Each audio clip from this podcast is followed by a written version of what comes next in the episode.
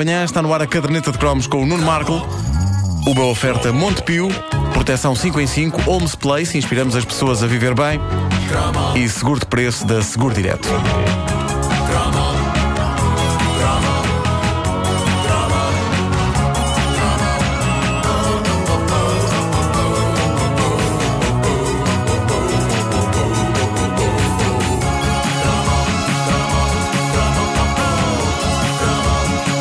Bom, antes de mais, tive ontem um encontro incrível nas ruas da parede e tenho de partilhar isto convosco. Há um senhor de meia idade, de aspecto jovial, que vem ter comigo, olha para mim e dá-me uma chapada. Isso não aconteceu. Não, mas teria sido espetacular. Não, mas o senhor, mas veio de facto um senhor de meia idade ter comigo, aperta-me a mão, diz que é grande fã, que é grande ouvinte, e eu agradeço a gentileza dele e ele apresenta-se. E sabem o que é que ele diz? Ah. Eu sou o palhaço croquete. Era o palhaço croquete à civil. Como é que tu sabes que era o palhaço croquete? Podia ser alguém a fazer Claro, eu não, palhaço eu não croquete. posso, não posso- eu não posso provar que ele era, Ainda, ainda mas eu tinha, acreditei ainda tinha nele. pedacinhos de pão ralado. Por- o palhaço croquete.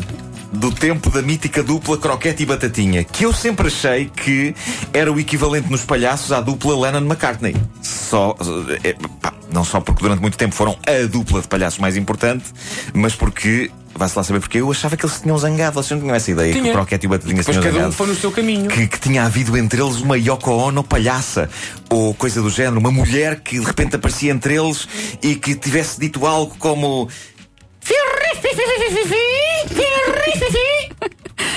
que como vocês perceberam é uma citação de Teté, a mulher palhaça. Ela tinha um apito na boca, lembram-se disso. Mas foi com alegria que eu soube que não. E que, aliás, eles são vizinhos e continuam a falar-se. Ou seja, ainda há a ligação entre o croquete e o batatinha. Eu achei isto espetacular. Uma das coisas boas que a caderneta de cromos me trouxe foi a oportunidade de conhecer míticos heróis da era croma. Ontem conheci então mais um. Um abraço ao António Assunção, também conhecido como Croquete, que é um excelente nome para palhaço. Croquete. Aliás, tudo o que sejam salgados são bons nomes para palhaços. Croquete, Rissol. Não sei se há, há algum palhaço chamado Rissol. Não, mas é uma mas pena, é uma pena, é uma pena. Chamuça. Adorava Há um palhaço indiano chamado Chamuça. Epá, eu adorava um palhaço chamado Chamuça que em vez de tocar o Viva a Espanha tocava Ravi Shankar no serrote. Bom, ah, adiante, av- avancemos para, para este cromo. É um, é um cromo que é um cromo daqueles que penetra nos anos 90, anos que, tendo a fama de terem sido menos malucos que a década anterior, tinham a sua dose generosa de material cromo. Os anos 90 trouxeram logo para começar o extraordinário boom das linhas telefónicas eróticas. Começaram anunciadas nos jornais, mas a dada altura também nas programações noturnas das televisões começou um bombardeamento que tornava a experiência de ligar para eh, um destes números bem difícil de eh, resistir. Vocês lembram-se disso? Passavam os anúncios todos seguidos uns aos outros à noite. Eu não, eu não recebi. Especialmente no canal alemão DSF, que era um canal de desporto. Ah, pois mas era, à era. noite, nos intervalos do- das, das transmissões. Ah, não, não, Muitas, muitas das coisas que as pessoas em Portugal sabem dizer em alemão são números. É. Eh, precisamente por causa disso. Ah, e, e Ruf mich an, que é telefone-me. Ah, ok, ok. E tem que ser dito com uma voz sexy. Nem por isso. Está bem. Ah, eu, eu, não, eu não resisti. Eu usava os telefones da empresa onde trabalhava, naquele que foi o meu primeiro emprego, e também o de Pedro Ribeiro. Ah, e ligava para estas enigmáticas e mágicas linhas telefónicas. Aliás, ligávamos todos. Houve uma altura em que era uma mania, já falei disso aqui, Sim, mas. sim, sim. E eu era, um, eu era um gaiato ingênuo, caramba. Eu, eu lia as letras pequenas dos anúncios, incluindo aquelas que diziam chamada telefónica para as Ilhas Caimão, É, pá, seguidas do preço por minuto. E é evidente que eu deveria dizer logo: Ilhas Caimão, é pá, que caro. Só que eu pensava: Ilhas Caimão, que exótico e sexy.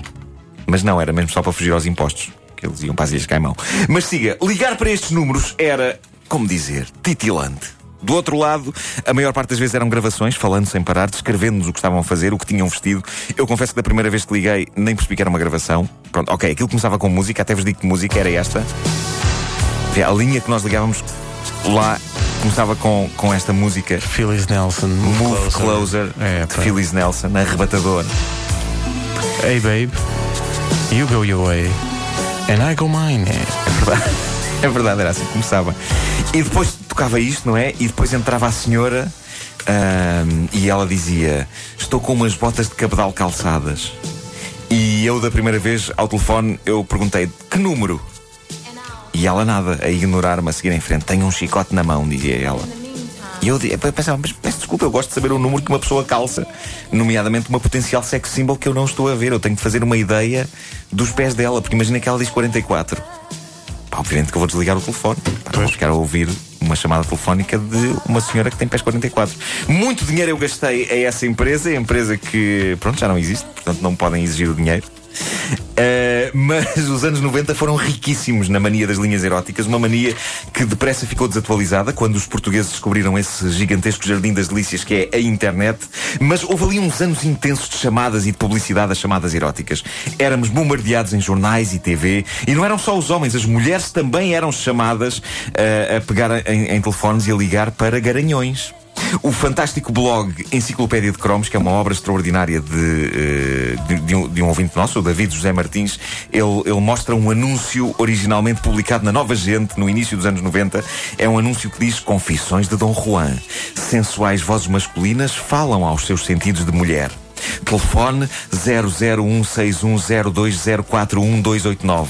A quantidade de algarismos neste número de telefone já indicia despesa grande. E de facto, em letras muito pequeninas, o anúncio diz chamada para a América do Norte. Ah, bom. Preço por minuto 346 escudos.